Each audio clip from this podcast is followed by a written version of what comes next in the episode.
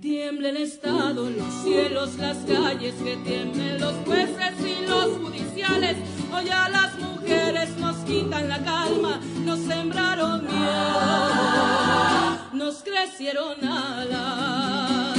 A cada minuto de cada semana nos roban amigas, nos matan hermanas, destrozan sus cuerpos, los desaparecen. No olvides sus nombres, por favor señor presidente. Mujeres en Convite. Un espacio creado para hablar del autocuidado y el cuidado mutuo a través de las técnicas ancestrales.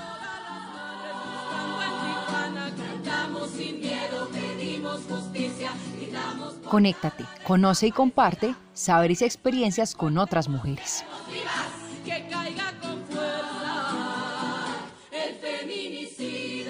Las esperamos todos los miércoles de 4 a 6 de la tarde a través del Facebook Live del Observatorio Mujer, Cultura y Derechos. Con el apoyo del Ministerio de Cultura a través del programa Comparte lo que somos.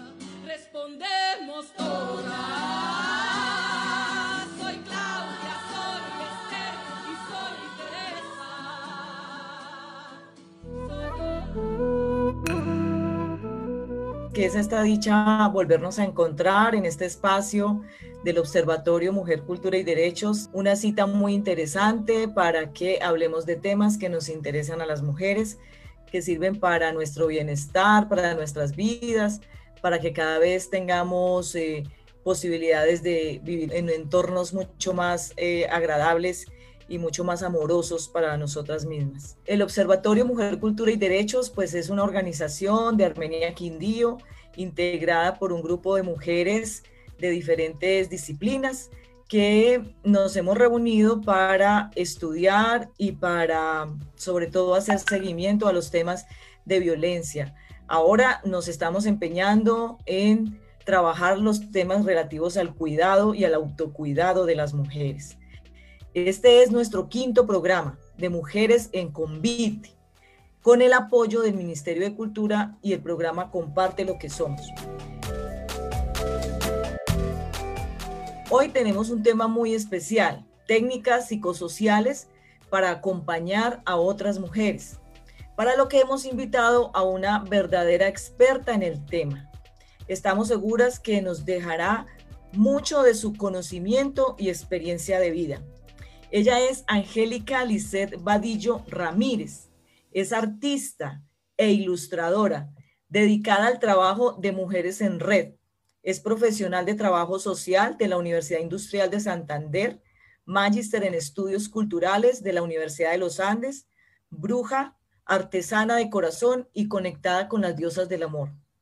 Participa activamente del colectivo Diosas que Sanan y en la Ruta Pacífica de Mujeres de Bogotá. Dos experiencias muy interesantes que esperamos tener la oportunidad de conversar un poco más eh, de ellas con Angélica. También trabaja en la Secretaría Distrital de la Mujer en la, en la Dirección de Enfoque Diferencial. Angélica, bienvenida. Es un honor para el observatorio tenerte como invitada en nuestro programa de hoy. Y pues para romper un poco el hielo, tengo una pregunta. El término bruja tiene una historia poco grata de discriminación y sobre todo en culturas de tradición católica. Eh, sin embargo, muchas mujeres nos tratamos como brujas, hola bruja, brujildas, pero de manera cariñosa. Cuéntanos mm, por qué tú te identificas como una bruja en ese perfil eh, de, tu, de tu trayectoria. Bueno, buenas tardes a todas, a las mujeres que nos acompañan, también pues al Observatorio de Mujer, Cultura y Derechos, eh, a todas ustedes que animan a otras mujeres. Eh, yo creo que es muy importante identificarse como bruja para reivindicar desde el lenguaje, reivindicar desde la posibilidad de las experiencias que nos han enseñado nuestras abuelas, para reconocer los talentos, digamos, que tenemos cada una, para reconocer también cómo circula la intuición en nuestro cuerpo, en nuestra vida. Creo que hay que reivindicar las, la bruja que llevamos dentro, esa mujer que sale también en los momentos significativos. Yo hago parte de Diosas que Sanan, un, un colectivo de mujeres amorosas, brujas, también nos decimos brujas, y reivindicamos también ese, ese, esa parte de nosotras intuitiva, conectada con las diosas del amor, porque nos han dicho también que solo hay un solo Dios verdadero y demás. Yo soy culturalista, entonces me parece maravilloso reconocer que no solamente hay un solo Dios, sino que hay muchas deidades, muchas diosas maravillosas por conocer de muchas culturas, entonces, eh, tanto masculinas como femeninas, y yo creo que es muy importante eh, reconocer, digamos, eso que llevamos adentro. Y por otra parte, eh, yo creo que a cada una le llega su momento también para reivindicar la bruja que tiene adentro, para reivindicar sus conocimientos y sus saberes.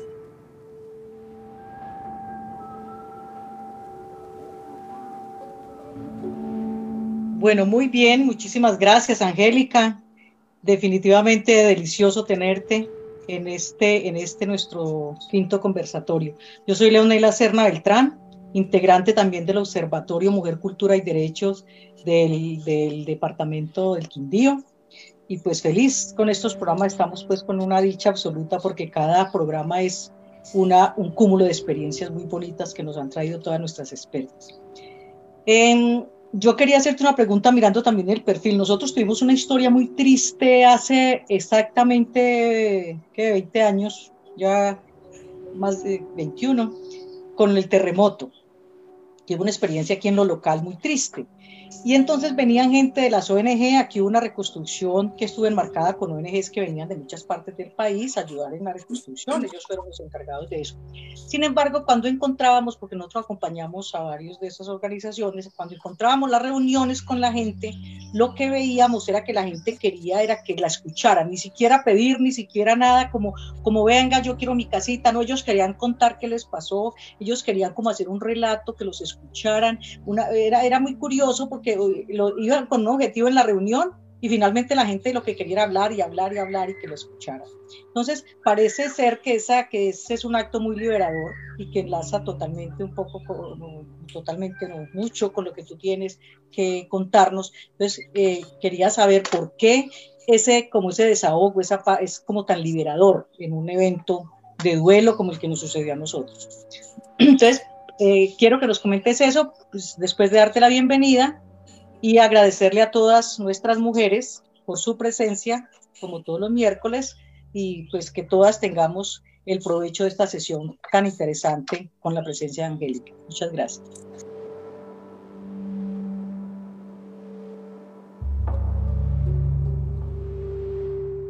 Gracias, Leonela.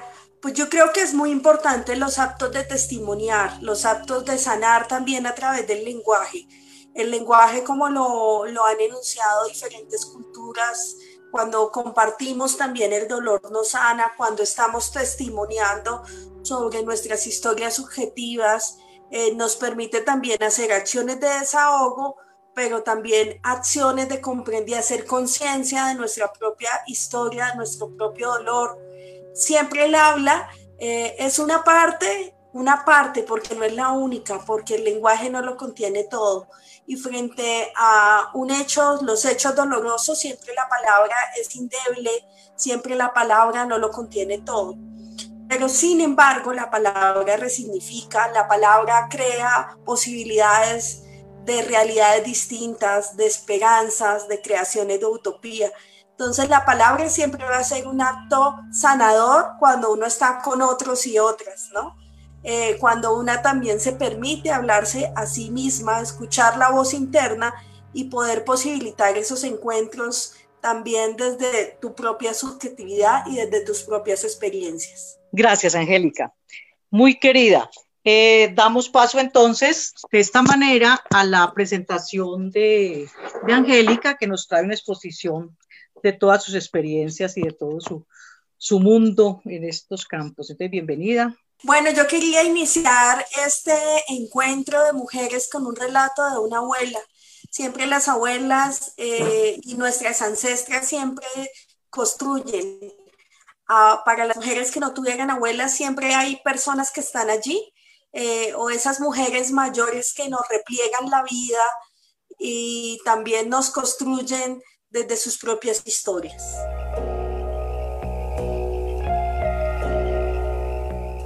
Solía decirme mi abuela, mi hija, cuídese mucho, báñese mi hija, la veo triste, un bañito con agua caliente le caerá bien.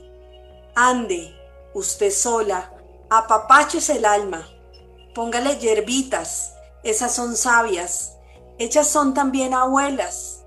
Y si está triste, póngale manzanilla y hierbas de menta, ellas la van a acariciar. Cuando esté ansiosa, póngale albahaca y unas ramas de lavanda y se me calmará.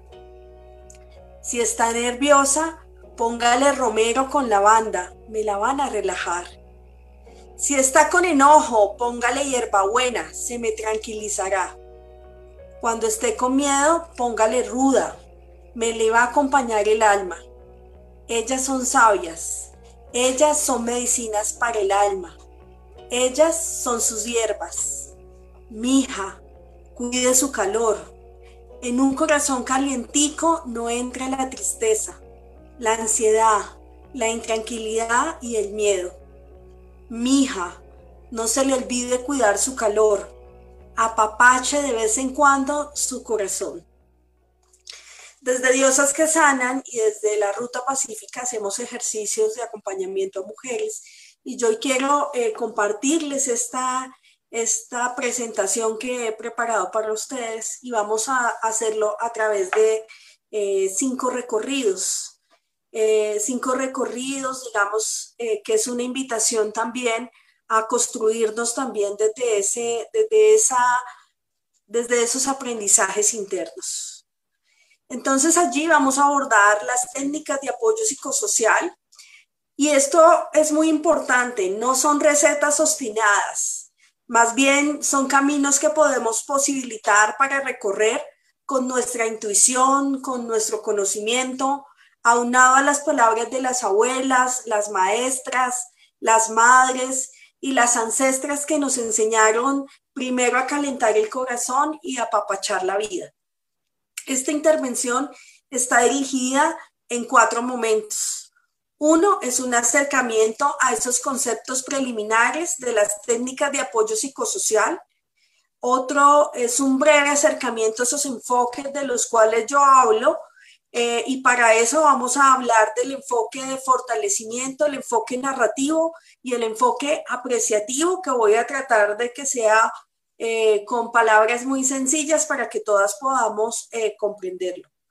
Y por último, eh, por, en un tercer momento voy a compartirles cuáles son esas técnicas de apoyo psicosocial que podemos emplear en nuestra vida cotidiana y me voy a referir a dos de ellas, las redes de apoyo y la revaluación y coescucha, que son dos técnicas que podemos hacer. Por último, quiero proponerles desde la práctica y la acción algunas actividades que podemos realizar con nosotras mismas y también pequeñas prácticas colectivas que podemos hacer con, con, con las amigas. Entonces, para iniciar este tema, es muy importante primero que definamos qué es eso de apoyo psicosocial. Y allí quiero contarles que el apoyo psicosocial pues es una información verbal y no verbal que se da a otros y que tiene efectos conductuales y emocionales que son beneficiosos para la persona que lo recibe. Y en el caso que nos contaba Leonela, cuando se hace atención en crisis, que específicamente la hacen psicólogos, trabajadores sociales, pero que también la podemos hacer todos cuando recibimos todas, cuando recibimos un entrenamiento sobre cómo podemos hacer este, esta intervención en crisis en momentos difíciles como son eh, el terremoto o momentos de duelo o momentos, digamos, que nos sacan de, de nuestra cotidianidad.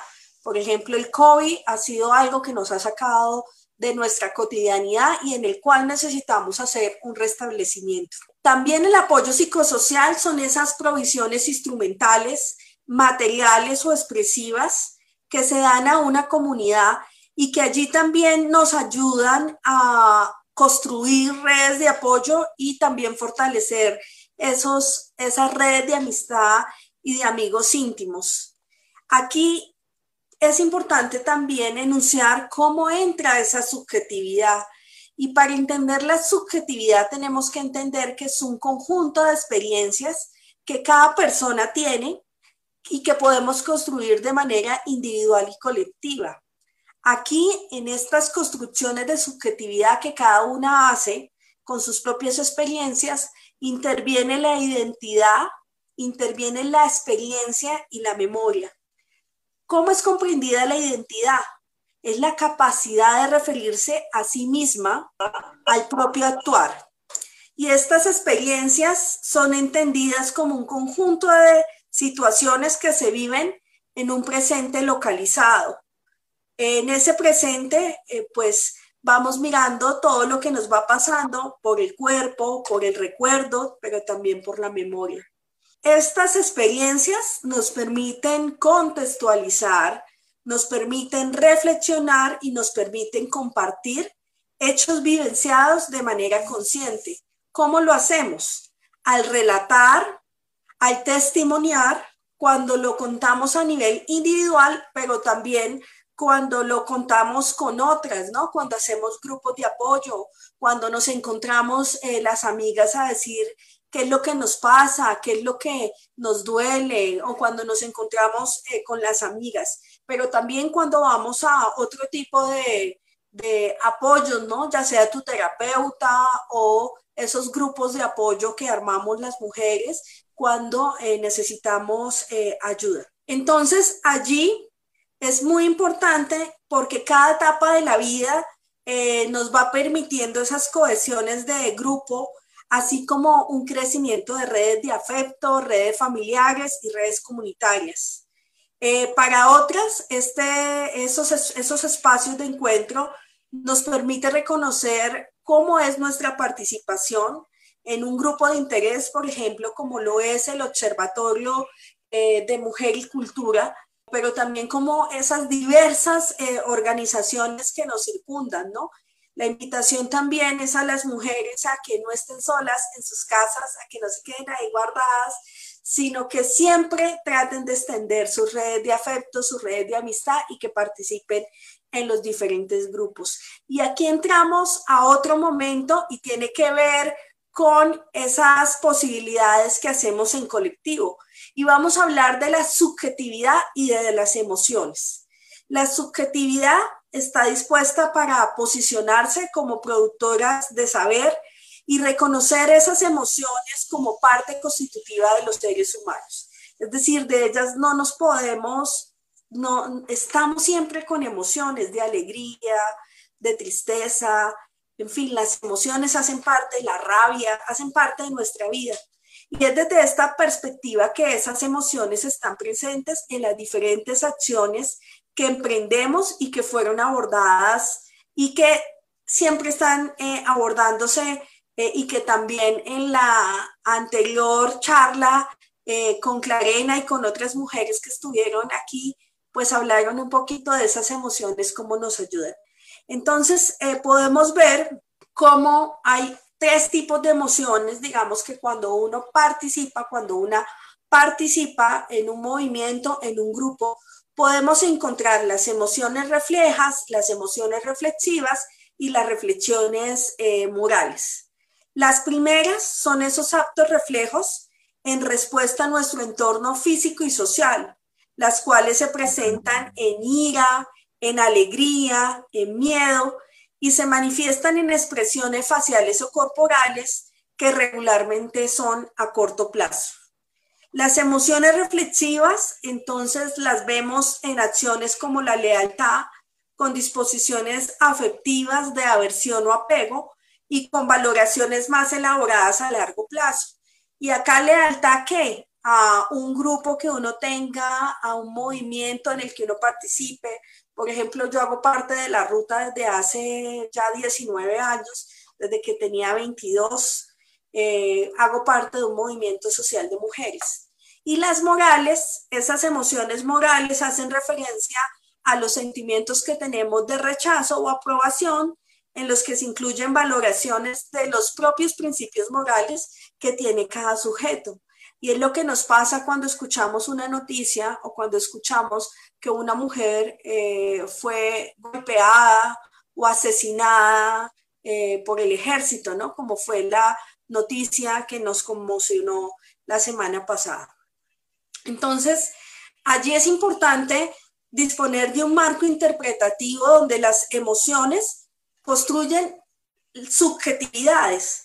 Y para ello es importante comprender también allí cómo se moviliza la solidaridad y las redes de amistad que emprendemos siempre. Todos los seres humanos tenemos redes de afecto, redes de apoyo, redes de solidaridad. Pero es importante que esas redes de solidaridad y afecto cada vez las estemos haciendo crecer, fortaleciendo y sosteniendo. Ya más adelante les voy a contar un poquito eh, cómo se hace, cómo, cómo podemos fortalecer esas redes de afecto y de cercanía. Y aquí entramos en algo muy importante que tiene que ver con esa subjetividad colectiva. Y son procesos de sentido eh, instituidos y sostenidos por formaciones colectivas, como ya les enuncié o como les dije anteriormente, cuando nos encontramos con otras, cuando hacemos prácticas con otras, por ejemplo, la práctica de reunirse todos los miércoles para ayudar a otras mujeres, ahí se va construyendo una práctica colectiva, una práctica de emociones, una práctica de redes, una práctica de solidaridad donde cada, cada momento va construyendo eh, creatividad, formas de recordar y también diferentes formas de participar. Es importante aquí resaltar que la subjetividad colectiva se produce mediante la cooperación y la comunicación y que a su vez esta eh, subjetividad origina nuevas formas de cooperación y de comunicación, porque es una espiral que va construyendo movimientos sucesivos y va construyendo la producción común que trae consigo mismo los elementos innovadores, creativos, que fortalecen la realidad. El lenguaje, y aquí es importante conectarlo con lo que ya les había dicho anteriormente, es que el lenguaje solo captura unas partes de la realidad vividas, unas tantas dulces, amargas, agrias o agridulces, pero siempre nuestro habla es indeble, y siempre es pequeña frente a la magnitud de los sucesos. Es decir, a veces no podemos eh, describirlo todo con palabras, lo intentamos, pero hay cosas que jamás vamos a ser capaz de contenerlas igual, tal cual. O, por ejemplo, nos pasa a los ilustradores o a las personas que pintamos que tenemos una imagen en la cabeza y tratamos de hacerla muy parecida a eso que tenemos, pero a veces eh, no, no logramos captar todo lo que estamos pensando eh, adentro. Y aquí vamos también a tener otro elemento muy importante que es el empoderamiento. El empoderamiento para las mujeres es una capacidad muy importante porque hace que nosotras tengamos una capacidad para organizarnos con el fin de incrementar nuestra propia autoconfianza, afirmar nuestros derechos de independencia para hacer elecciones y controlar los recursos que tenemos. Los recursos pueden ser muchos o escasos, pero depende también de una, cómo eh, nos devolvemos, eh, cómo, una puede tener, puede movilizar sus habilidades y destrezas para hacer esa potencia, para eh, construirla. Y allí les recomiendo para las que les guste leer un libro maravilloso de Magdalena León que se llama Poder y Empoderamiento de las Mujeres. Es un libro donde trae eh, diferentes ensayos de mujeres eh, feministas, eh, donde comparten experiencias de empoderamiento de mujeres de diversas partes del mundo. Y aquí, para recordar, el empoderamiento es la capacidad de incrementar la autoconfianza que tenemos cada una, esa fuerza interna. Y este concepto es significativo porque identifica que las personas influencian sus propios cambios. O sea, no solamente es afuera como agencia, sino es una quien tiene el poder de transformar la vida. Una es quien tiene el poder de tomar sus propias decisiones. Y eh, allí también es importante como, ok, frente a una situación difícil, es, voy a analizar, primero me voy a tranquilizar, voy a analizar cómo he hecho también para superar diversos momentos donde ha venido la adversidad o donde ha venido el conflicto o donde uno tiene una necesidad. Y por eso, eh, la siguiente parte les voy a hablar un poquito de esos elementos. Entonces, siempre uno gana en poder, uno cuando, eh, digamos que los diferentes niveles de poder, el control, ¿sí? Tener el control sobre la salud, tener el control sobre cuántos hijos e hijas quieres tener, tener el control sobre si quieres tener relaciones sexuales o no, tener un poder de conciencia sobre sí misma, ¿sí? Pero también cómo hago para acceder al acceso y el bienestar. Entonces, allí digamos eh, cómo podemos también empoderar a otras, escuchándolas, animándolas, contándoles también sobre nuestras propias historias y cómo hemos superado, porque a veces hay mujeres que ya pasaron por ese momento difícil, por esa situación, digámoslo, para no ponerlo como bueno o malo, sino por esos momentos de la vida que sabemos que son muchos momentos de la vida y que una puede ayudarnos también a facilitar ese proceso. Por eso es tan importante que en nuestras sociedades empecemos a escuchar a las mujeres eh, mayores, es decir, las mujeres que tienen más de 60, porque ellas también tienen buenas prácticas que contarnos, buenas prácticas que compartirnos, eh, y a través de sus historias y a través de sus relatos podemos aprender ellas cómo superaron diferentes momentos de la vida. Entonces, eh, también aquí es un momento también para reconocer a esas mujeres que nos han trascendido, esas experiencias de la mamá, de las tías, de las abuelas, pero también esas experiencias del movimiento social de mujeres, del movimiento feminista, ¿sí? De cómo hacían sus plantones, cómo se empoderaban, cómo luchaban con el establecimiento para romper esas cadenas y para proponerse acciones de cambio. Y aquí yo quiero proponerles tres enfoques que para a mi modo de ver cuando he hecho intervención o cuando trabajo con mujeres posibilita muchas acciones de cambio. Uno es el enfoque apreciativo y allí este enfoque se centra en las soluciones, en contraposición a una intervención centrada en los problemas. ¿Qué quiere decir eso? Pues comprender que hay otras formas de actuar no solamente desde los problemas, sino retoma los elementos del pensamiento sistémico. Y esto es algo que yo les digo cuando trabajo intervención individual y familiar con mis estudiantes de trabajo social y les digo, en el, en el sistema en el sistema tú tienes que cambiar para que el resto se mueva, ¿sí? Entonces, no es afuera quien hace los cambios, sino eres tú quien logra hacer los cambios para que el sistema se mueva. Entonces, una no puede eh, pensar en que vamos a tener una Colombia no militarista si sigo regalando armas. Entonces, o si sigo enseñándole a los niños y las niñas que la forma de solucionar es a través de la eliminación del otro. Entonces, eh, lo que nos intenta, digamos, hacer este enfoque es construirnos también desde la propia toma de decisión.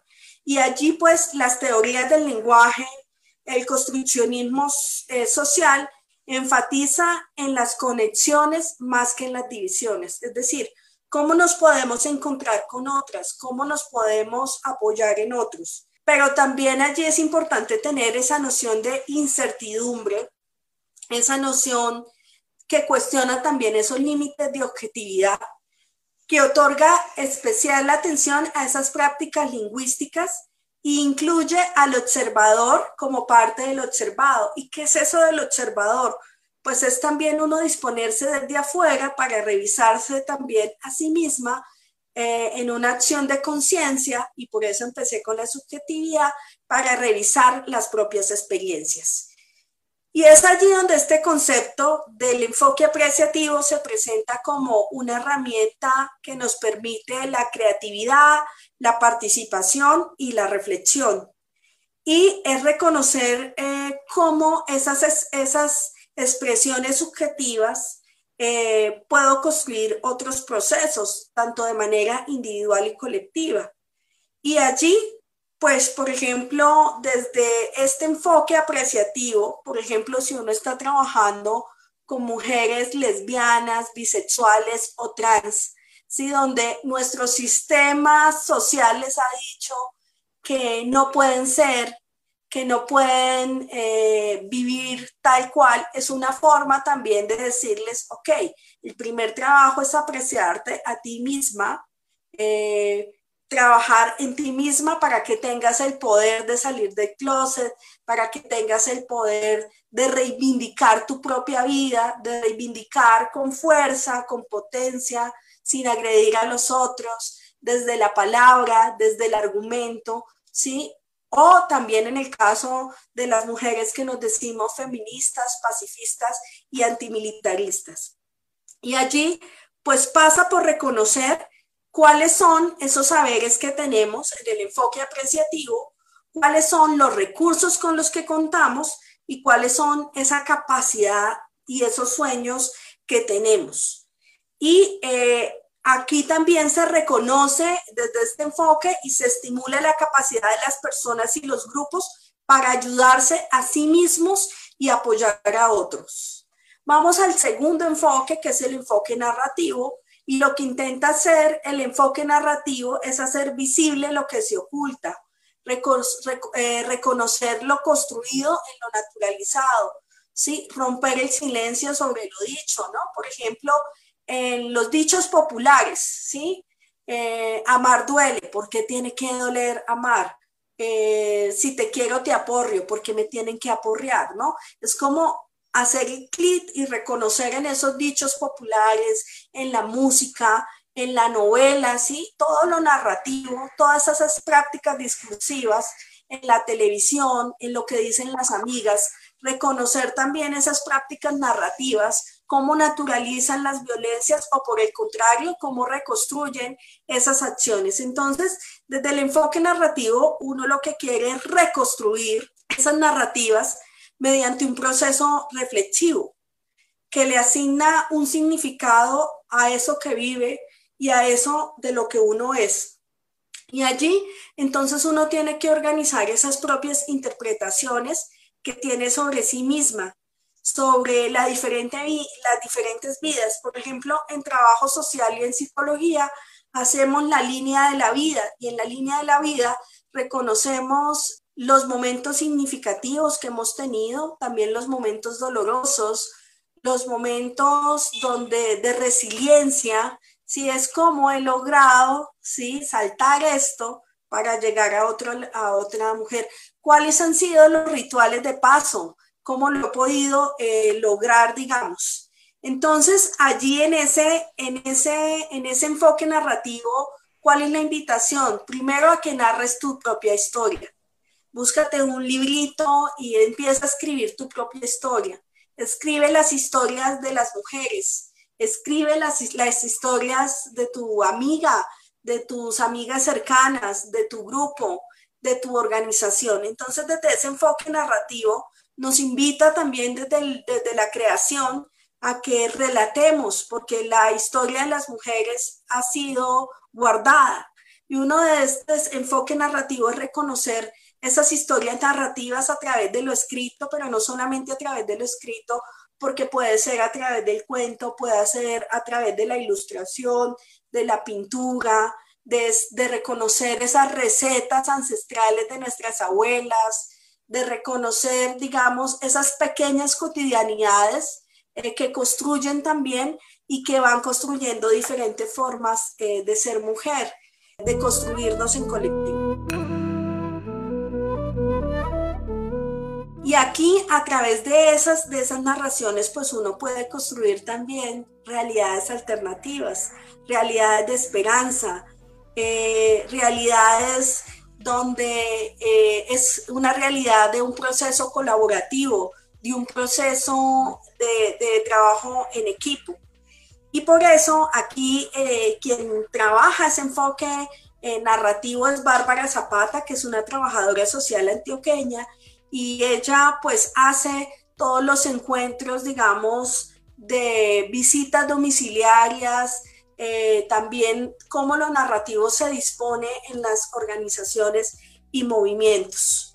Y es importante este enfoque porque nos permite tener una percepción del mundo cambiante, donde tenemos que reconocer esas experiencias vividas, pero también que el mundo tiene múltiples interpretaciones. Eh, podemos, como ya les mencioné, tener un lenguaje coloquial, poético, pintoresco y de descripción de violencias.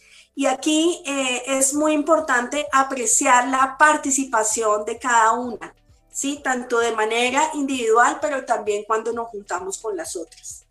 Y viene el último enfoque que a mí me encanta, en particular como trabajadora social, y es porque este enfoque primero permite reconocer cuáles son las potencialidades. Yo cuando hago trabajo individual y trabajo colectivo trabajo con redes, no empiezo desde lo que no tenemos, sino al revés. Voy a empezar desde lo que soy buena. Si soy buena ilustradora, si soy creativa, ¿por qué voy a empezar? Porque no sé matemáticas. Entonces, Empiezo por lo que, en lo que tengo mucha potencia y en lo que esa potencia, cómo me puede ayudar a transformar las otras cosas de la vida. Entonces aquí, en este enfoque del fortalecimiento, uno identifica cuáles son esos factores protectores y cuáles son esos, los, los, y cuáles son los de riesgo, ¿no? Entonces, si yo me aíslo, es un factor de riesgo, pero mi factor protector puede ser que yo leo mucho, mi factor protector puede ser que tengo una familia que me ama, una familia que me ayuda, puede ser que tengo amigas que participo en la institución. Por eso siempre la invitación es a que las mujeres no estemos aisladas, no estemos solas, que construyamos amigas de manera permanente y amigas eh, de diferentes edades, eh, porque imagínense una ya de 60 y que las amigas de 20 lo inviten a uno a bailar, ¿no? Chévere. Entonces, digamos, esos son esos encuentros intergeneracionales también que nos permiten a las mujeres crecer. ¿Para qué queremos este enfoque de fortalecimiento? Pues para promover el cambio. Allí eh, se realiza un acompañamiento y una orientación o intervención, porque los trabajadores sociales, si hablamos de intervención, donde se influye en la persona para que ésta se reconozca como agente de cambio eh, y, desde este enfoque te invita a tener esperanza en el futuro. Es decir, eh, vamos a construir caminos de posibilidad. Si esto está feo, ok, ¿cómo yo hago para tener la esperanza, para construir utopías de que esto puede ser mejor, ¿no? Y no quedarnos como paralizadas porque no, todo va a seguir así. Y allí, digamos, también yo quisiera reconocer mi lado culturalista y es que todo está sujeto a cambio. O sea, siempre todo está cambiando. Nunca nada es estático y ahí tenemos diferentes posibilidades para construir el cambio. Voy a compartirles dos técnicas que a mi modo de ver son maravillosas y una tiene que ver con el fortalecimiento de redes. ¿Y qué es esto? Pues el fortalecimiento de redes uno puede crear una metáfora, ¿cierto? una red de la araña, ¿sí? Una red de interconexión eléctricas, ¿sí? Un árbol puede también ser una red. Y es eh, como uno va construyendo desde la propia acción, ¿cierto? Porque ¿quién es el que construye las redes? Pues una misma, una misma cuando se encuentra con su familia, una misma cuando se encuentra con los amigos, una misma cuando se encuentra con el señor de la tienda, con la señora de la tienda, con eh, la persona que le arregla el cabello. O sea, son interacciones donde uno va construyendo relaciones de cercanía y de profundidad. Y mi invitación es a que siempre construyamos relaciones profundas y no relaciones superfluas. Y es un poco cambiar la pregunta, ¿cómo le va? ¿Le va bien? Por cómo se, cómo se siente, cómo está, eh, qué la animó hoy, qué la hizo feliz hoy, cuál es la buena cosa que me tiene por contar, ¿no? Entonces, digamos, desde este enfoque, lo que nos interesa es, que profundicemos en las relaciones, desde, perdón, desde esta técnica y es fortalecer las redes de apoyo. Esto es muy importante para un trabajo colectivo y un trabajo fluido y eh, las redes de apoyo eh, han servido tanto para los movimientos sociales como a nivel individual y también pues a través de las acciones de incidencia que hacemos, a través de las acciones de incidencia comunitaria con entidades públicas y privadas y también con personas que influyen sobre la realidad a nivel micro y macro. Entonces allí podemos ver cómo ese fortalecimiento de las redes primarias, que las redes primarias cuáles serían? La familia, los amigos, y son esos amigos que se vuelven parte como de la familia mínimo para que una red esté bien, uno mínimo tiene que tener 50 personas, mínimo. Las mujeres aquí que eh, les voy a proponer un ejercicio para que hagamos y revisemos las redes, pues la que tenga menos de 50, ok, tiene una oportunidad maravillosa de empezar a construir nuevas redes de apoyo. Entonces allí, y esas redes secundarias, pues cuáles son? Los vecinos, los conocidos, el trabajo, las personas del trabajo y las personas de organización. Hay una distinción que yo tengo y es que las redes primarias son para las que sea. Es decir, a ellas no me da pena pedirles para el bus y me quedo sin para el bus. A ellos les hablo con el corazón, no soy performática, no me pongo ninguna máscara, con ellos soy tal cual soy. Y en las redes secundarias, pues son las personas del trabajo. Entonces, cada sujeto va construyendo, cada sujeta va construyendo eh, naturalmente su propia red y está constituido por un, relaciones y vínculos en diversos ambientes frecuentados, redes familiares, amigos íntimos, redes asociativas, formales, informales, relacionadas con el consumo de servicios. En este sentido, las redes son unas cadenas de personas con las cuales el sujeto está, está, está en contacto o estuvo y mantiene, y mantiene estas relaciones. Es como un tejido de vínculos que puede proponer ayuda y sostén para el afrontamiento de diversas necesidades. Si una mujer o una persona o un ser humano tiene una buena red de apoyo, pues la tiene fácil porque va a salir de las dificultades, va a tener afecto, va a tener personas que le ayuden en momentos difíciles. Entonces, la invitación es que siempre tengamos esas redes. Las redes terciarias, ¿cuáles serían? Esas asociaciones, eh, cuando yo voy a, los centros religiosos, a la iglesia, eh, las instituciones, ya sea, por ejemplo, el servicio de salud donde yo voy, eh, la Secretaría de la Mujer, eh, bueno, todo, todo ese entramado institucional, ¿no? De las instituciones como tal. Pero allí también recordemos que las instituciones no son edificios, las instituciones las hacen personas de carne y hueso. Entonces allí es importante que, eh, no sé, la iglesia no solamente es ese, es ese edificio, sino que adentro uno teje relaciones eh, con las personas. Y esos sistemas de apoyo, pues que son conformados por redes primarias, secundarias y terciarias, pues cumplen múltiples acciones.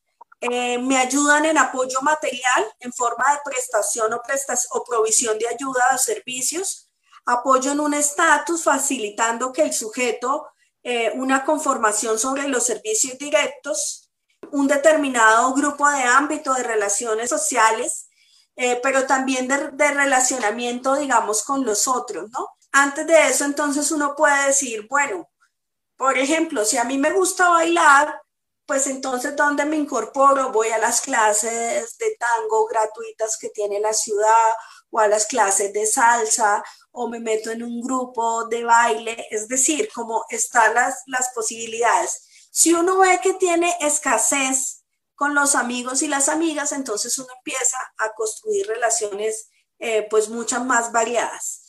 También en las redes de apoyo nos proporcionan la capacidad de eh, realizar diferentes actividades, pero también es muy importante uno cómo mantiene esas redes de apoyo y allí la reciprocidad, ¿no? Porque mucha gente a veces construye esas redes de eh, amistad a través del capitalismo. Entonces las redes eh, las redes que queremos construir son redes de reciprocidad, son redes en doble vía, son redes de cariño, son redes de afecto, ¿sí? Son redes que nos interesan.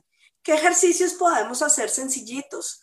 en un mes, oiga, con esta amiga no me he visto, pues voy a hacer el ejercicio de llamarla, de decirle que nos tomemos un cafecito, de que hagamos una llamada, una llamada virtual, entre otras cosas, y que me cuente su vida, yo le cuento mi vida.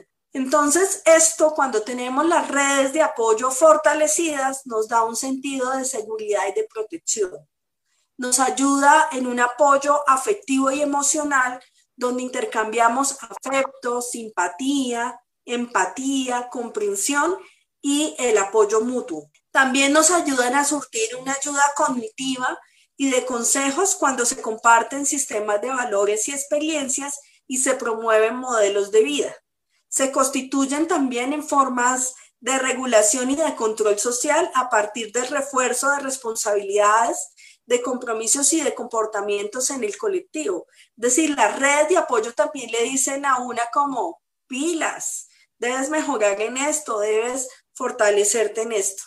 Aquí las redes se permiten en el encuentro, se disipa también la frustración, los miedos y favorecen la solución de conflictos. También una red permite a una persona la satisfacción material y de servicios a través de la, de la colaboración, la solidaridad y el apoyo. Y eh, aquí es muy importante de verdad que todas hagamos el ejercicio de revisar cómo están nuestras redes de apoyo, cómo nos relacionamos eh, con los otros y con las otras, qué capacidad también tenemos para ayudar a los otros, para ayudarse a una misma. Eh, las redes de apoyo son fundamentales, ¿no? Si una, si una está afuera, ¿cierto? Entonces, pues como ya lo dijimos, gana autoconfianza, eh, gana autoestima, sentido generador de cambios, ¿sí? Em, pues también tú eh, te puedes mover mejor.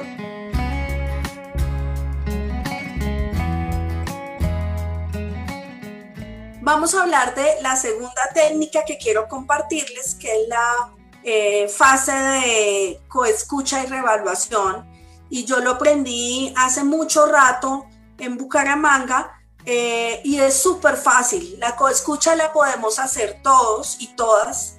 Es una forma básica en donde cada uno, cada una se da un tiempo.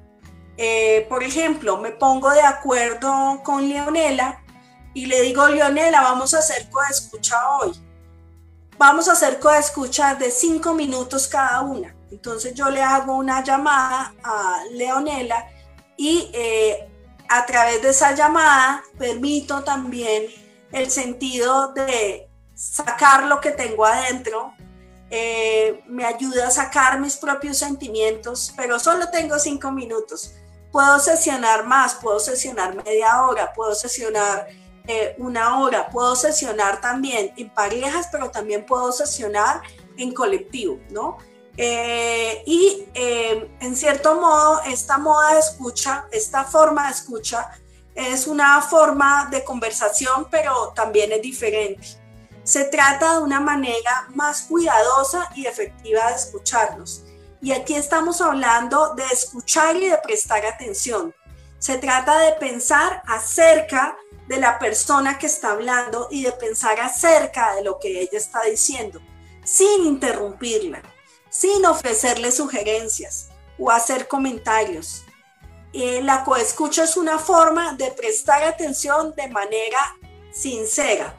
Y cuando uno hace estos ejercicios de coescucha, antes de eso, uno ha hablado, ok, vamos a ponernos de acuerdo en el tiempo, vamos a ponernos de acuerdo en que es confidencial, ¿cierto? En que yo no voy a salir a contarle a nadie lo que usted me dice, en que vamos a hacer un pacto de confidencialidad. Y entonces, eh, ¿cómo lo podemos hacer? Pues búscate un amigo, tu esposo, tu esposa, tu compañero de trabajo, eh, quien quiera probarlo contigo y con quien te pondrás de acuerdo para turnarse y escucharse mutuamente sin interrumpirse, dividiendo, dividiendo en partes iguales y habiendo acordado antes el tiempo. Se, dice, decide cuándo se tomará y quién toma el turno. Por ejemplo, yo puedo decirle a Leonela, listo Leonela, tú tomas el primer turno y yo tomo el segundo turno. Y allí pues hacemos desahogo. porque es importante la, la coescucha? Porque es distinto cuando uno se encuentra con una amiga a cuando hace coescucha. ¿Por qué? Porque uno en coescucha puede sesionar sobre lo mismo. Entonces, por ejemplo, uno puede decirle a la amiga lo maravillosa que se siente con ese muchacho al que está conociendo. En coescucha tú lo puedes hacer. Con una amiga le va a decir, ay amiga, ya me ha contado eso mil veces. Entonces, cuando uno hace una sesión de coescucha, puede hablar de lo que uno quiera y sesionar mil veces del mismo tema si así lo prefiere. Sí, entonces eh, en esta técnica de coescucha uno puede escoger temas. Por ejemplo, si yo tengo una relación inadecuada con mi papá, pues yo puedo explorar un poco esa relación con el masculino, esa relación de la infancia con mi papá, esa relación y puedo descubrir a través de esos relatos, digamos, posibilitarse acciones de sanación, porque cuando uno lo cuenta y cuando uno lo habla, ahí ya se está sanando. Pero es importante hacerlo acompañado. Igual que llorar, por ejemplo, en una sesión de coescucha, yo puedo decirle, hoy solamente necesito que me acompañes porque quiero dedicar mis 15 minutos a llorar, pero no quiero hacerlo sola, quiero hacerlo acompañada. Entonces uno acompaña en ese nivel de sentimientos, esto Lo acompaña. Cuando uno está con el otro o con la otra eh, de manera presencial, pues se coge de las manos, se mira a los ojos y uno puede escuchar esa, esa, ese encuentro de coescucha empezando primero con una buena nueva.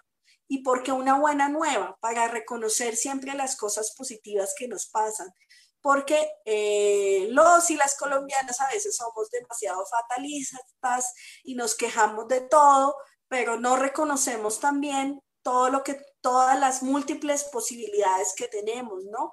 El, el hecho de estar vivas hoy, el hecho de sentirme feliz, el hecho de ver una flor, el hecho de que hoy recibí una palabra bonita o que pude leer algo que me gustó, es reconocer, digamos, también en coescucha las cosas bonitas que nos pasan.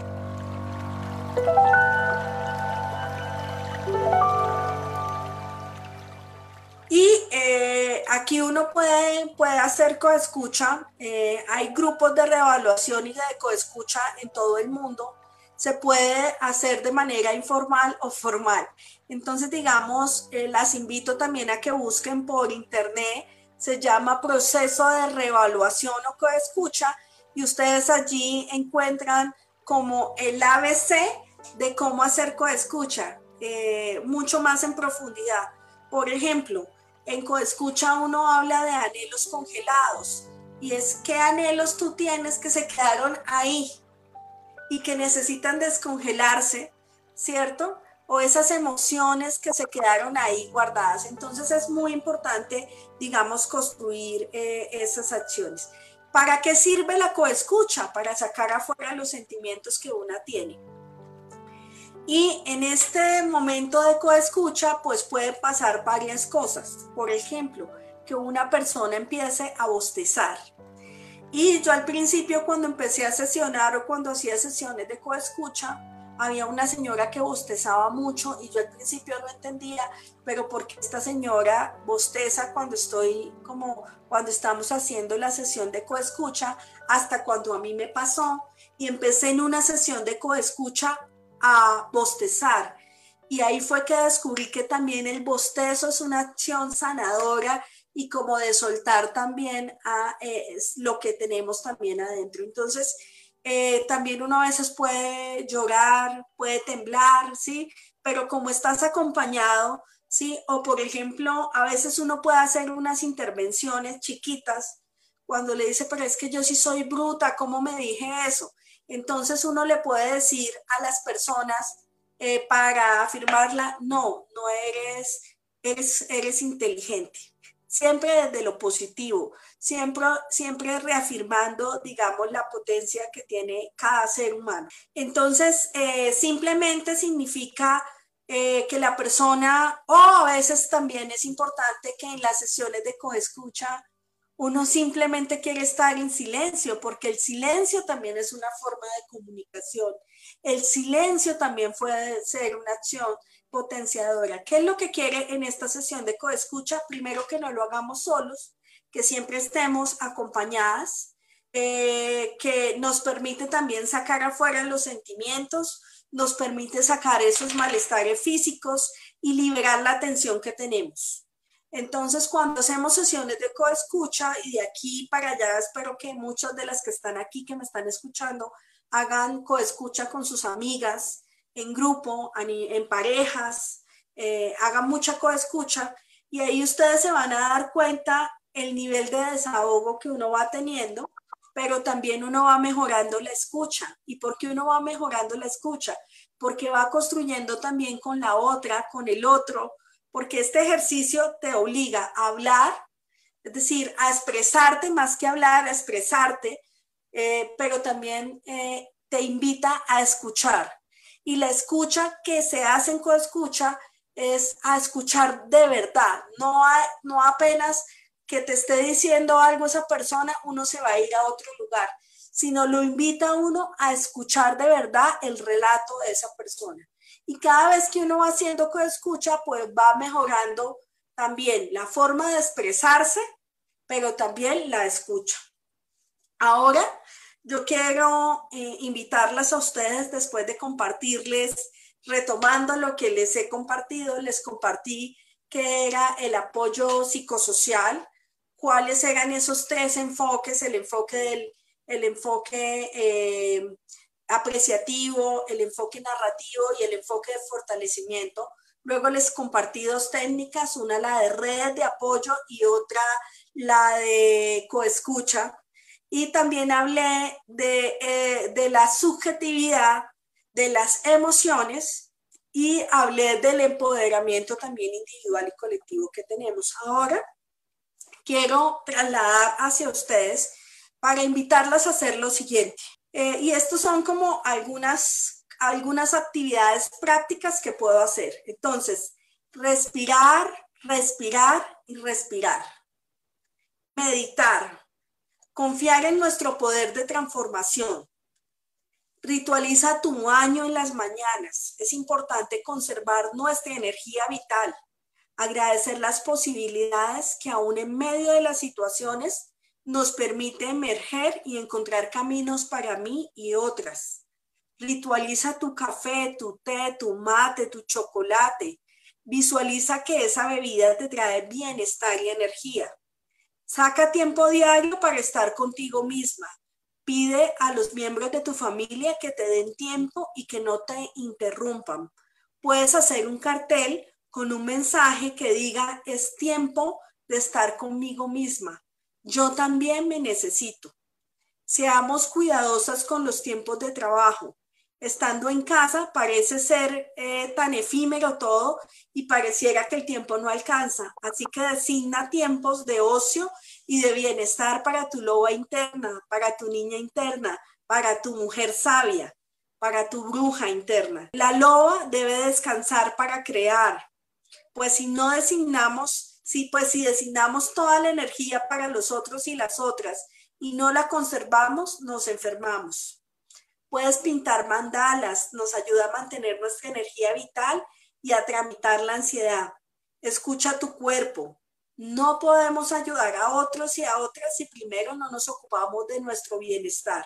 Cuando estamos hablando de la loa, es un libro de eh, Clarisa Pincola que se llama Mujeres que corren con lobos y ella habla de la loba interna, que es esta mujer que está aquí de carne y hueso, pero es una metáfora de la loba, la mujer, y la metáfora de la loba es una mujer que también cuida a su manada, pero que también se cuida a sí misma.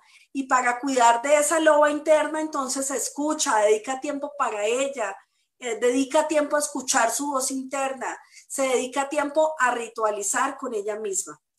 Imagina, y esto creo que es muy importante, este poder, el de imaginar.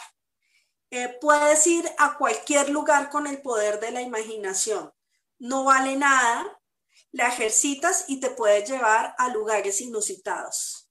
También, y acá invito a todas las mujeres sin excusas, a que también se dediquen tiempo a sí mismas y amarse a sí mismas La autoestimulación también es muy importante. Saca tiempo para el encuentro contigo misma, tiene muchos beneficios y no hay mujer, todas las mujeres de cualquier edad la podemos hacer. Con las amigas, ¿qué podemos hacer con las amigas? Pues ten información a la mano sobre las instancias o el equipamiento comunitario que podría ayudar a situaciones de violencia y distribúyelas con tu red de apoyo. Por ejemplo, líneas de emergencia, la línea 155, que es la línea nacional para atender eh, las violencias contra las mujeres, eh, o las organizaciones de mujeres y de apoyo que existen en tu barrio, en tu localidad, en tu municipio, en tu departamento. Comparte mensajes de bienestar, sé cuidadosa con lo que envías. Replicar cadenas por WhatsApp con mensajes inadecuados puede generar ansiedad o miedo. Debemos ser responsables con la información que compartimos. Y este es un llamado también a que seamos muy cuidadosas con lo que compartimos, porque a veces esa información que compartimos puede eh, suscitarnos dolor. Reúnete con las amigas de manera virtual, cocinemos juntas, tomémonos un café virtual con las amigas eh, o salgamos en la semana, por lo menos una vez por semana uno debe salir con sus amigas. Crea un mensaje lindo, una poesía de bienestar con la imagen poderosa y compártelo de manera virtual. Puedes grabar mensajes de poesía de tus poetisas favoritas y enviártelo a tus amigas. Crea una lista de música con obras de arte que te lleguen al corazón y compártelas con tu red de apoyo. De nuevo, reúnete con tus amigas, no solo para trabajar, sino para, para conversar de cosas que te gustan y te necesitan. Agradezcamos a través de un mensaje o una llamada con tu red de apoyo. ¿Qué tal si recordamos lo valiosas que somos en nuestra vida? Y ahora las invito a ustedes a que cojan su celular y le van a enviar un mensaje a su mejor amiga diciéndoles lo mucho, lo importantes, lo significativas que son en su vida. A su mamá, a su papá, a su hijo, a su hija, eh, a alguien del trabajo. Vamos a escoger a una persona de esa red de apoyo y le vamos a agradecer, le vamos a agradecer y le vamos a decir lo significativas que son para nosotras en nuestra red de apoyo. Muchas gracias.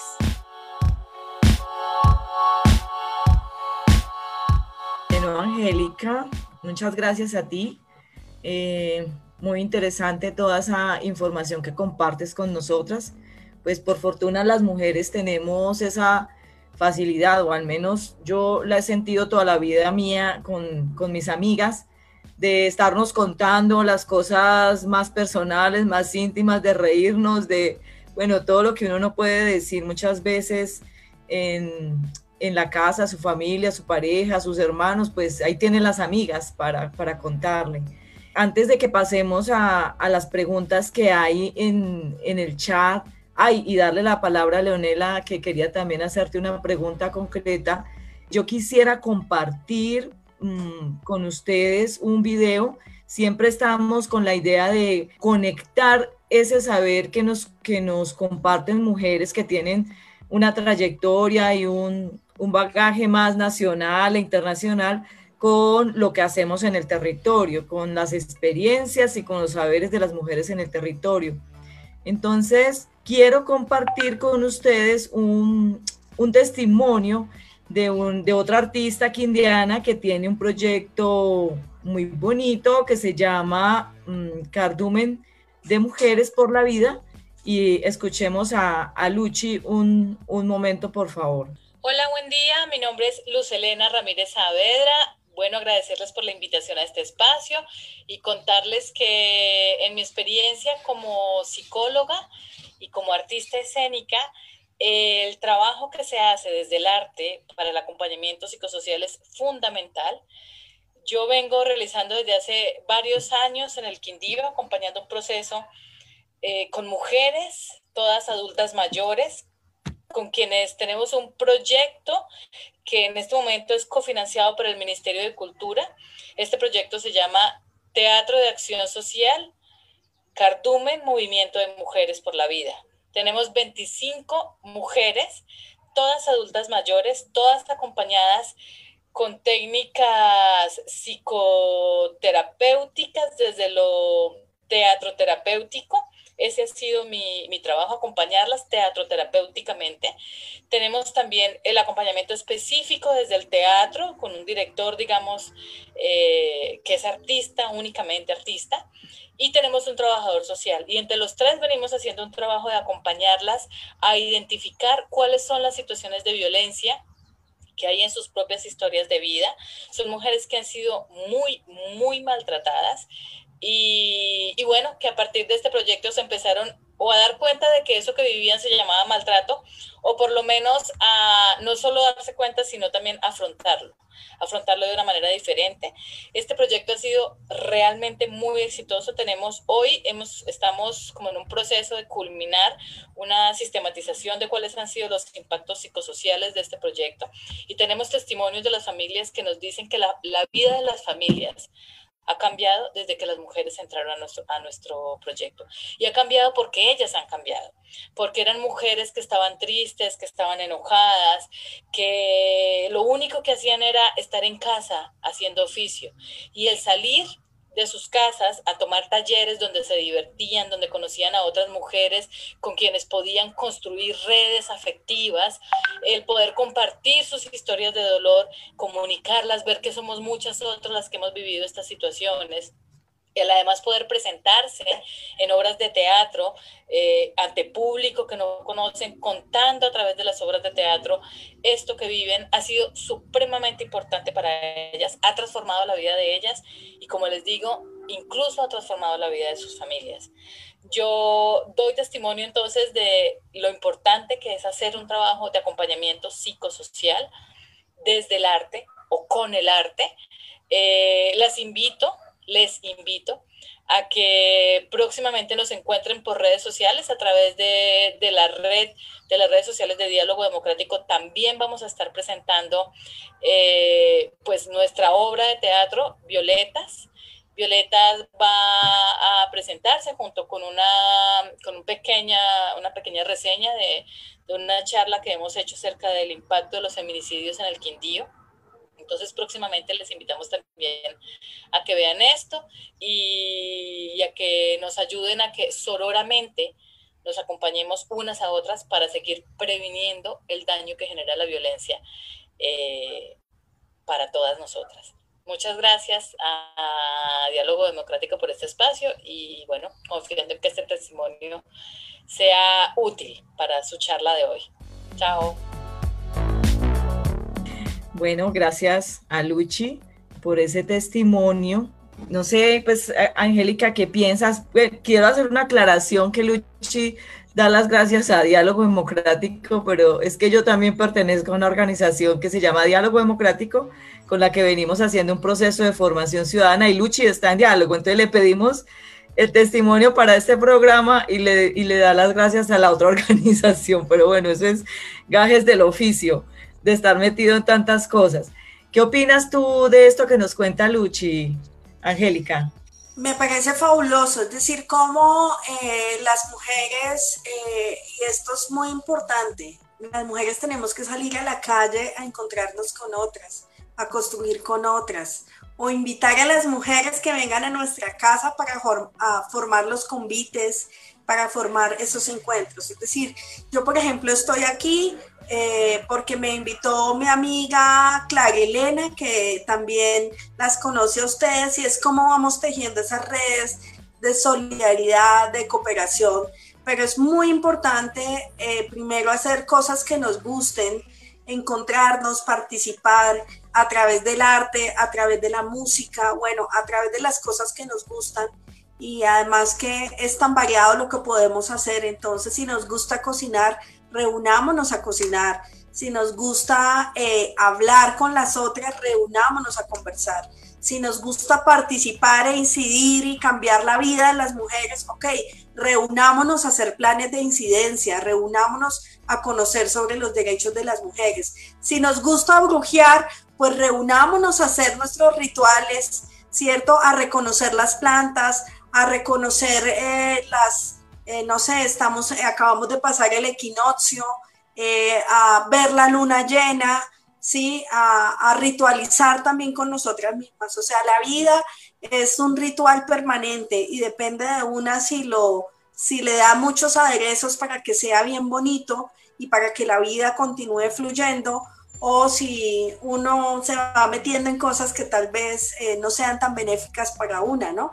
Y cuando estamos hablando de cosas que no nos benefician es trabajar en exceso, buscar relaciones tanto afectivas, eh, de pareja y demás con personas que no nos traen bienestar, ¿cierto? Entonces siempre eh, es muy importante estar haciendo conciencia de cómo queremos nuestra vida, porque cada una de nosotras tiene el poder de configurar, eh, cada una tiene el poder de configurar su propia vida. Así es. Además, yo pienso también que las mujeres tenemos esa facilidad para divertirnos, para estar alegres y, divertirnos y reírnos de muchas cosas que nos pasan y de cualquier bobada. Creo que tenemos una facilidad para el encuentro que tenemos que explorarla mucho más, a ver si también nos salimos de, pues, de tanta toxicidad que hay en el, en el ambiente. Leonela, ¿vas a hacer tu, pregunta? Tu pregunta, sí, claro. Eh, no, le quería comentar Angélica que ese grupo es bellísimo. Son unas señoras bien adultas, bien adultas, y si las vieras haciendo unas presentaciones, pero muy lindas, o sea, es un grupo, ese cardumen es muy bello. Quería pues hacer como esa, esa, porque a veces se ponen en escena, yo las he visto en los parques a veces, muy bellas, muy bien presentadas y haciendo unas cosas bellísimas. Entonces, felicitaciones a Luchis también por ese trabajo muy, muy bonito. Con, hablando de mujeres, y Angélica pregunté en la, su presentación que nos hizo por escrito y en su presentación ahorita del, de, en el programa, nos habla de la ruta pacífica. Entonces a mí siempre me ha llamado mucho la atención porque pues desde acá, de esta parte de Colombia, la escuchamos, pero no sabemos mucho de qué se trata. Entonces a mí me gustaría que Angélica nos ilustrara un poco sobre este proceso, sobre este movimiento, porque suena muy lindo y sabemos que tiene unos logros muy, muy valiosos, pero pues quisiera que nos contextualizara. Angélica, mil gracias. Gracias. La Ruta Pacífica es un movimiento de mujeres antimilitarista, feminista y pacifista que trabaja por la resolución negociada a los conflictos, que trabaja por la paz, que trabaja por los derechos humanos de las mujeres y que trabaja por movilizar desde muchos lugares la conciencia frente a que las mujeres queremos una vida libre de violencias. Este es un movimiento que está presente en 10 regionales del país, que hay alrededor de 500 organizaciones de mujeres, por ejemplo, Diosas que Sanan, que es la organización eh, de la que yo hago parte, hace parte de esta red, que es la Ruta Pacífica de las Mujeres, pero que además la Ruta Pacífica de las Mujeres se teje con otras, que es el Movimiento Internacional de Mujeres de Negro y el Movimiento Mujeres contra la Guerra. Entonces, la Ruta Pacífica se ha ganado el premio eh, de paz. Eh, nosotras trabajamos por la no militarización de la vida civil, trabajamos por visibilizar eh, las violencias que viven las mujeres en su vida cotidiana, pero también los efectos perversos de la guerra en el cuerpo y en la vida de las comunidades y de las mujeres. Hablamos también de la paz, a nosotras nos interesa la paz. Eh, obviamente la paz sabemos que no es, que es imperfecta, pero queremos, queremos una paz imperfecta en vez de seguirnos eh, dañándonos, seguir, seguirnos eh, asesinándonos y por eso le trabajamos, digamos, a esos temas. Eh, la Ruta Pacífica es ganadora del Premio Nacional de Paz en Colombia. Y pues bueno, de las cosas más significativas que tiene la ruta es la Comisión de la Verdad de las Mujeres, que recogimos una investigación con mil testimonios de mujeres donde hablamos sobre cómo las mujeres han vivido eh, las guerras y las violencias por los actores armados múltiples que hay, tanto legales eh, y no legales. Y bueno, también trabajamos con las mujeres en los plantones de mujeres de negro que los hacemos los últimos martes del mes. Entonces, pues la Ruta Pacífica es un movimiento de mujeres que se dice feminista, pacifista y antimilitarista, que trabajamos por la paz, que soñamos un mundo sin ejércitos y que también soñamos con que las mujeres cada vez vivan una vida libre de violencias. Gracias, Angélica. Perfecta la información. Yo sé que hay muchas inquietudes de nuestras asistentes con respecto a, tu charla y a, todas tus, a todos tus regalos. Eh, para ello, entonces, vamos a mirar las preguntas que están en el chat de este conversatorio, pero también vamos a mirar las que están en el Facebook.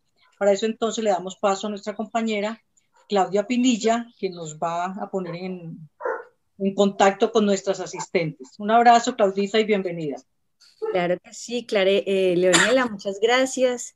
Eh, Angélica, un gusto escucharla. Eh, muy interesante todo lo que nos has enseñado. Y por aquí tengo una pregunta de Ana Lucel. Dice, ¿qué piensa Angélica de la coescucha a los adultos mayores que necesitan que los escuchen y tienden a repetir sus historias? ¿Qué hacer? Bueno, pues esta técnica les puede beneficiar, eh, pero es muy importante orientar la técnica si es de manera individual. Eh, por ejemplo, pueden hacerla, pues muchas personas pueden contar eh, lo mismo varias veces, ¿cierto? Pero lo importante es que las dos personas estén dispuestos a hacer la coescucha.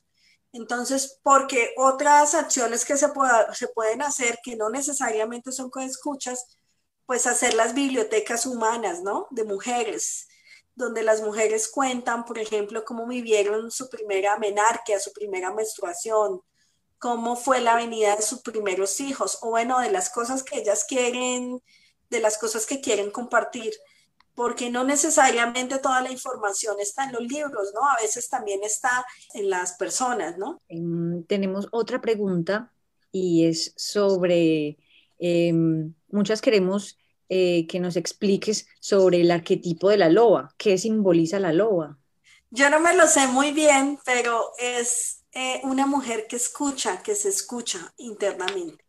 Es una mujer que está sana, es una mujer que canta, es una mujer creativa, es una mujer que tiene esperanza, es una mujer que sueña, es una mujer que reconoce a las otras, es una mujer eh, que vive, es una mujer también que saca las uñas cuando hay que sacarla, es una mujer que no es complaciente, es una mujer eh, que vive con sus sueños, que cree que la vida no es solamente su, su esposo o sus hijos, sino que vive internamente sus propios sueños, ¿no? Es decir, no, no, nuestra felicidad no solamente está dispuesta en los otros, sino está dispuesta en cuán feliz me puedo hacer yo misma. Por acá tenemos otra pregunta de Marta Giraldo y dice, ¿cómo vencer la desconfianza que tienen las personas para expresar sus reales sentimientos? Pues yo creo que son ejercicios continuados, igual que cuando estamos hablando de las redes de apoyo. Es decir, y esto también yo se lo digo pues a todo el mundo y me lo digo a mí misma también, y es, si uno quiere tejer relaciones con los otros, con las otras, de verdad, reales, pues uno se tiene que encontrar. Sí, igual en un movimiento, en una organización. Si una no se encuentra, no puede construir nada. Entonces uno necesita hacer prácticas continuadas, ¿cierto? De encontrarse para poder posibilitar. Pues obviamente uno en principio, pues puede que tú te cueste un poquito más hablar de tus propias cosas, ¿no? Pero si uno va haciendo también esos ejercicios continuados eh, en la técnica de coescucha, pues uno se va volviendo un duro para hacer el desahogo, porque uno dice, ok, voy a hacer la llamadita a mi amiga y le digo, venga, hagamos cinco minutos de coescucha eh, o a una persona que esté dentro de esa red, puede que no sea mi amiga, pero está dentro de la red de coescucha y yo ubico, bueno, puedes hacer coescucha y me dice sí, ok, pues aprovecho esos cinco minutos de desahogo. Pero eh, es muy importante las prácticas continuadas, es decir, recuerden que una práctica se vuelve una costumbre, como cepillarse los dientes. Entonces, si una también habla más desde su, desde su ser, con sus propios sentimientos, pues va a estar más sana, porque no va a estar escondiendo lo que siente y lo que piensa. Y pues también hablar desde el corazón, ¿no? Hablar con amor, hablar con palabra dulce, como dicen las, las, las, mujeres indígenas. Pero pues eso cuesta. Y pues si uno hace la práctica continuada, pues cada vez va a ir eh, construyendo nuevas posibilidades para que uno se vaya volviendo más afable, más sincero, más sincera con lo que siente, con lo que piensa, con lo que desea, con lo que sueña, ¿no? Y eso es una práctica permanente. Eh, también es importante que a uno no le dé miedo decir lo que piensa, ¿no? Pero lo importante también son los cómo, ¿no? Cómo uno va aprendiendo a hacerlo mejor, a decir lo que siente sin grosería, sin que suene violento con el otro. Y pues son aprendizajes que uno va haciendo a través de la vida. No todo tiene uno que hacerlo de ya para allá, son acciones continuadas. Y hay que tenerse paciencia a sí misma, ¿no? A veces uno no lo hace también en ciertas cosas. Pues bueno, también uno tiene que decirse de ser paciente con una misma, no todo lo puede hacer ya. Ah, para cada, para la vida tiene diferentes momentos de aprendizaje y hay que pues también ir aprendiendo de esas, de esas, de esos momentos continuados de la vida.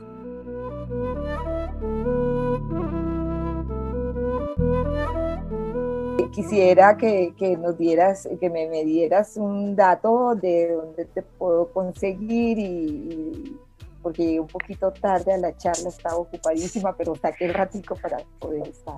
Eh, pues a través de Facebook nos pueden seguir en Diosas que Sanan eh, y ahí nos encuentran. Eh, también nos pueden escribir a nuestro correo que se llama diosasquesanan.gmail.com eh, y, pues bueno, eh, eh, yo creo que, como lo decía Clarena hace en su charla anterior, hay que escuchar nuestro cuerpo, ¿no? Hay que conectarnos también con la divinidad, lo que sea, en lo que cada una cree. Si crees en Dios, pues cree en Dios. Si crees en los ángeles, no sé, en lo que tú creas, ¿no? Yo, por ejemplo, creo en las diosas del amor. Mi vida está consagrada a las diosas del amor. Eh, también creo en el Espíritu Santo, entonces como soy culturalista, creo en varias cosas, no en un Dios único y verdadero, ¿no? Entonces, pero esa soy yo, esta soy yo la mujer que he construido en esta, en esta, en esta vida. Eh, yo creo que es muy importante como entre las mujeres construir cercanía. Yo creo que cuando estamos más cercanas a las otras somos más dulces con la palabra, podemos situarnos también en el lugar eh, con ellas, pero también ambas tenemos que estar en esa apertura, porque si ambas no estamos también en la apertura de poder conocernos más, poder tratarnos más bonito, poder eh, construir con las otras, poder entender las complejidades también que, pues, que tienen las otras, ¿no?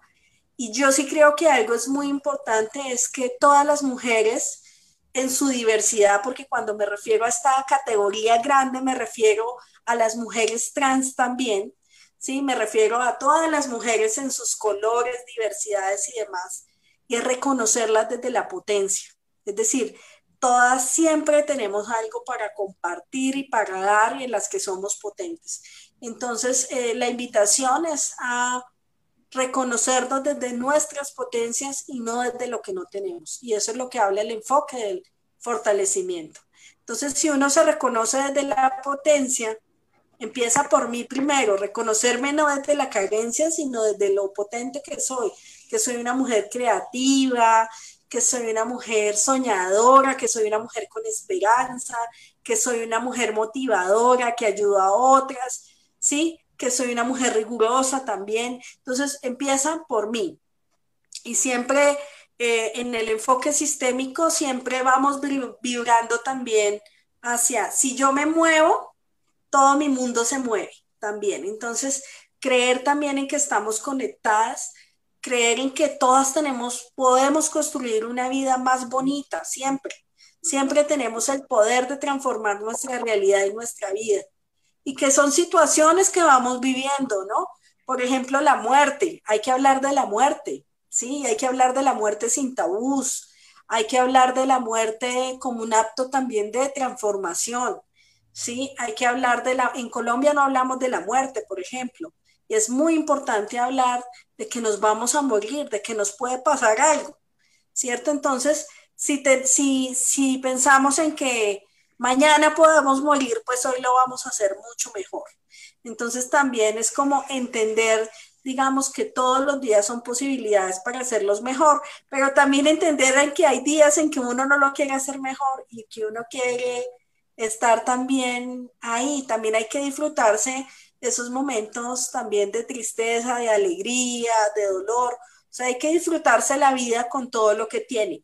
Y eh, les invito a leer, hay un libro que, pues, que se llama Mujeres que corren con lobos de Clarisa Pincola, que es un libro pues para la vida. Yo se lo recomiendo para la vida. También puede ser un oráculo, uno lo puede abrir como qué es lo que me trae hoy, voy a hacerle una pregunta y qué es lo que me trae, qué, qué respuesta me trae hoy. Entonces, también eh, como creer en que todas tenemos magia en nuestros corazones, magia en nuestra vida y que podemos transformarla, ¿sí?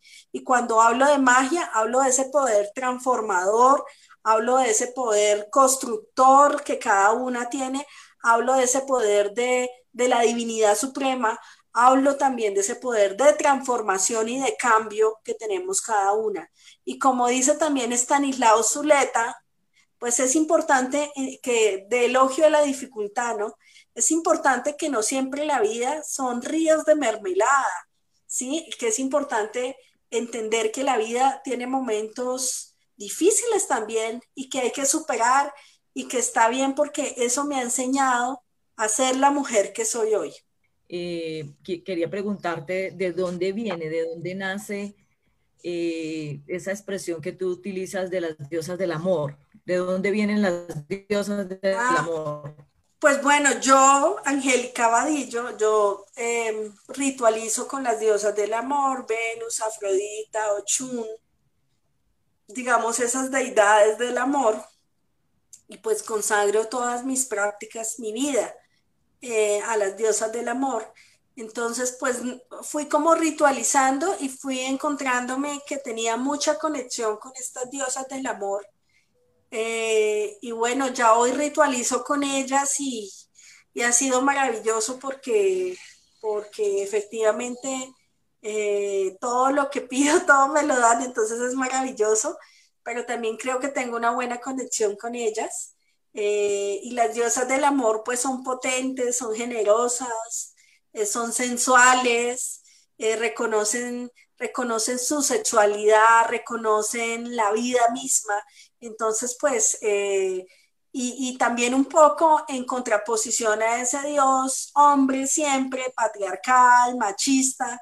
Entonces yo también eh, creo también en otras, en otras posibilidades y por eso me encontré por el camino con esas diosas del amor a las cuales hoy ritualizo en lunas llenas, en, en equinoccios, no sé, en esos, que también están muy conectadas con las fiestas católicas, porque las fiestas católicas también están muy conectadas a esos días de fiesta. Entonces, eh, y bueno, ritualizo para mí, ¿no? O sea, la ritualización es para mí y desear también que haya felicidad y que haya amor en abundancia para todos y para todas. A ver, bueno, pues conectado a esto, mm, Angélica, ¿Cómo es un ritual tuyo? Cuéntanos cómo es que tú haces un ah, ritual. Bueno, por ejemplo, hoy antes de iniciar, pues siempre me acompañan las velas. La historia de las velas es maravillosa, entonces mi color favorito es el amarillo, entonces siempre intenciono mi práctica. Entonces, eh, intencionar significa eh, como, por ejemplo, hay un mantra que yo me repito, confío en mi palabra, confío en mi capacidad, confío en mi fuerza interna, confío en mi intuición.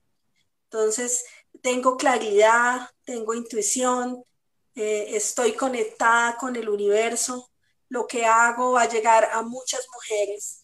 Entonces depende, tengo muchas prácticas. Por ejemplo, cuando me baño, agradezco a las diosas del amor por toda la abundancia y por todo lo que me dan en mi vida. Eh, cuando pinto, pues también ritualizo mis pinceles, eh, ritualizo mi agua, si voy a tomar el agua, yo tengo un cuenco en mi casa, entonces antes de pongo a hervir el agua y toda la cosa, pues intenciono el agua, ¿no? Entonces le deseo esa agua armonía, salud, felicidad. Tengo canela siempre en mi casa, tengo mis altares, mis altares en la casa, tengo un altar específico para el amor, tengo un altar colectivo que hago con mis amigas de diosas que sanan cuando venimos a la casa y ritualizamos. Y bueno, ritualizo como, como trato de ser consciente, digamos, del momento y de ritualizar permanentemente la vida. Entonces, por ejemplo, tengo unas activaciones que hago con la palabra, porque la palabra es poderosa, la palabra moviliza la energía. Entonces, si una se está diciendo no puede, pues no, no vas a poder. Entonces trato de, cuando me digo que tengo miedo, entonces de decirme, no, soy una mujer poderosa. Y, y, y, tengo, pues, obviamente yo soy, tengo 40, entonces tengo a mi mujer maravilla. Entonces, por ejemplo, este es un elemento simbólico que llevo cuando necesito, porque digo, voy a ser como la mujer maravilla, una mujer poderosa que sabe la verdad, eh, que se conecta con otros. Entonces, por ejemplo, llevo siempre a mi mujer maravilla, llevo a mi mujer a unas muñecas que yo hago, que son eh, muñecas de plantas y, diosas que sanan, pues tiene unas, una caja protectora que está la muñeca de plantas con la velita, con los jabones que, que hago. Entonces los jabones los hago en luna llena, eh, que es como o luna nueva o en equinoccio. Por ejemplo, ahorita acabé de hacer jabones en equinoccio y muñecas en luna llena. Entonces, dependiendo de los rituales, pues tengo rituales individuales y tengo rituales colectivos. Y pues además como soy profesora y escribo, entonces pues hago como pues las prácticas esas de confiar en el poder personal que cada una tiene, ¿no? Y confiar en mi poder personal. Y siempre, ok, trato de desear lo mejor para otras, porque siempre si deseo lo mejor para otras, sé que eso se va a devolver para mí multiplicado. Qué bien. Nos has dado toda una cátedra. Eh, Leonela, por favor, haz tu, Gracias. No, pues ya me da pena sacar a Angélica de este, de este tema tan delicioso. Este tema está muy rico y nos recuerda mucho también a nuestra amiga Clarena, a la que le enviamos contigo un abrazo muy especial desde esta tierrita que es la suya también.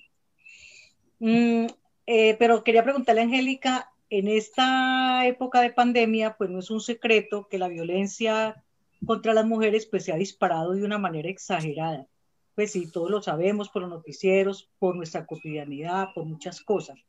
¿Cómo ustedes y desde sus prácticas han podido y también desde la casi la virtualidad, porque pues, no creo que sea tan fácil estar en, en presencial con las mujeres, ¿cómo han abordado ustedes estos temas justo en este momento donde la violencia ha sido tan notoria, pero los medios para llegar a esas mujeres son tan deficientes en muchos de los casos?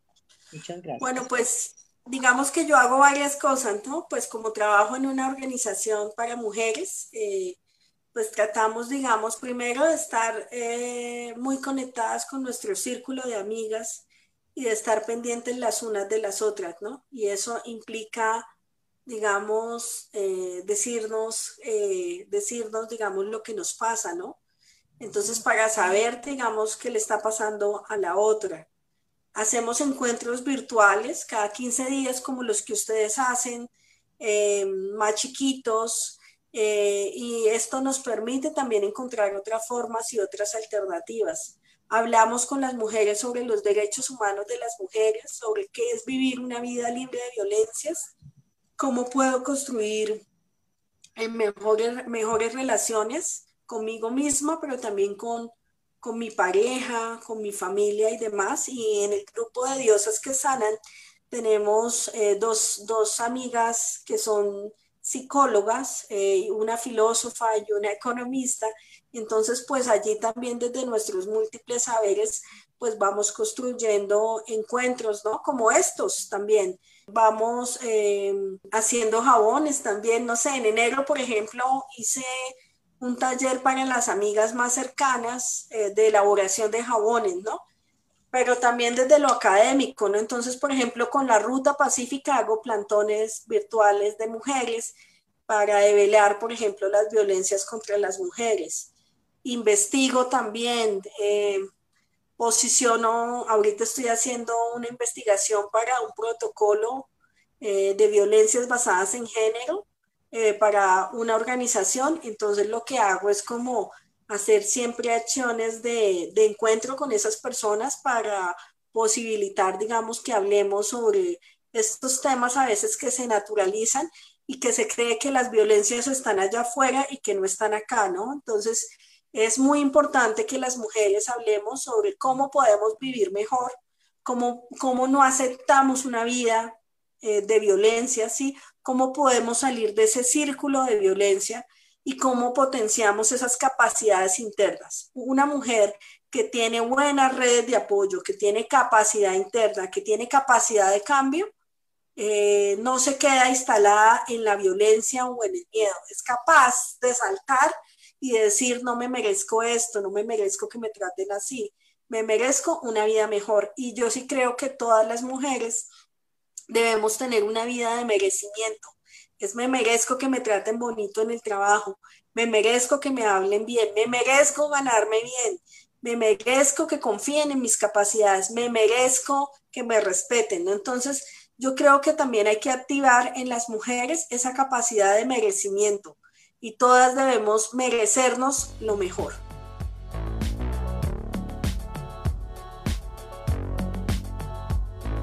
Angélica, tú quisieras eh, darnos eh, algún mensaje, algo que nos llevemos para esta semana. Eh, ya pasaron todas las lunas y los equinoccios. ¿Qué recomendación nos das para que al menos esta noche hagamos algo de lo que nos llevamos hoy contigo? Bueno, vamos, vamos a hacer un ritualito chiquito nosotras aquí. Entonces vamos a cerrar los ojos, todas las que estamos aquí. Vamos a respirar suavemente. Vamos a imaginar que tenemos un círculo de luz a nuestro alrededor. Vamos a imaginar que no tenemos miedo, que estamos reunidas con nuestras redes familiares de apoyo, de bienestar, que nos reunimos y que nos abrazamos. Vamos a seguir respirando en ese círculo de luz que tenemos. Juntas creamos nuevas realidades. Agradezcamos a la Madre Tierra, a la naturaleza, a la Pachamama por abrigarnos, por cobijarnos y darnos todas las maravillas para nuestra subsistencia. Vamos a agradecer al aire que estamos respirando, a la tierra que nos sostiene, al fuego con el que se cocinan nuestros alimentos, al fuego con el que vibramos la sexualidad, el amor, la juntanza. Vamos a agradecer al agua, esta mañana que nos bañamos y que pasó por nuestro cuerpo para saludarnos y para ofrecernos bienestar. Los elementales son fundamentales en nuestra existencia. Vamos a seguir respirando. Vamos a agradecer a nuestra diosa interna, a nuestra niña interna. Vamos a decirle que la queremos. Vamos a agradecerle por estar ahí, por sostenernos día a día. Vamos a agradecer a nuestros guías espirituales que nos acompañan en este camino, en esta vida. Vamos a seguir respirando con confianza, con amor en el presente, con el futuro, con esperanza. Vamos a poner las manos en nuestro corazón y vamos a agradecerle a ese corazón de amor, de luz, y vamos a abrir nuestros ojitos y nos vamos a situar en este presente con confianza, con amor, con sueños, con esperanza. Gracias. Bueno, Angélica, qué maravilla. Qué belleza. Muchas gracias por todo ese compartir. Bueno, ya estamos llegando al final de nuestro quinto programa, que pesar entonces, para agradecerle a Angélica, la verdad, fueron dos horas maravillosas, han sido dos horas maravillosas, de muchas enseñanzas. Mil y mil gracias a todas las asistentes, también toda nuestra gratitud por estar siempre ahí nosotras. Muchas gracias, Angélica. Aquí en el chat hay varios eh, agradecimientos. Estuvo muy importante, muy chévere tu, tu charla. Te quedamos inmensamente agradecidas. Ojalá un día estos podamos hacer un trueque contigo.